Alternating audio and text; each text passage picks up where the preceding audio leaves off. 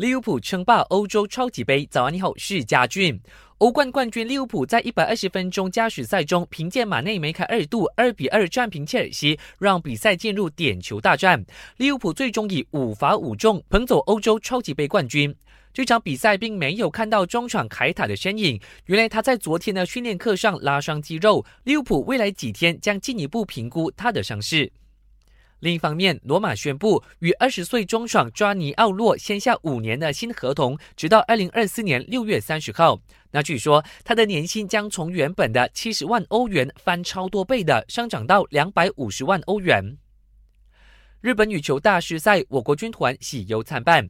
我国混双二号种子许邦荣和谢怡希，经过三十八分钟后，最终以二十六比二十四、二十二比二十两局横扫队友刘航毅和张美欣，与陈堂杰和白燕威、万维聪和陈康乐等等闯入十六强。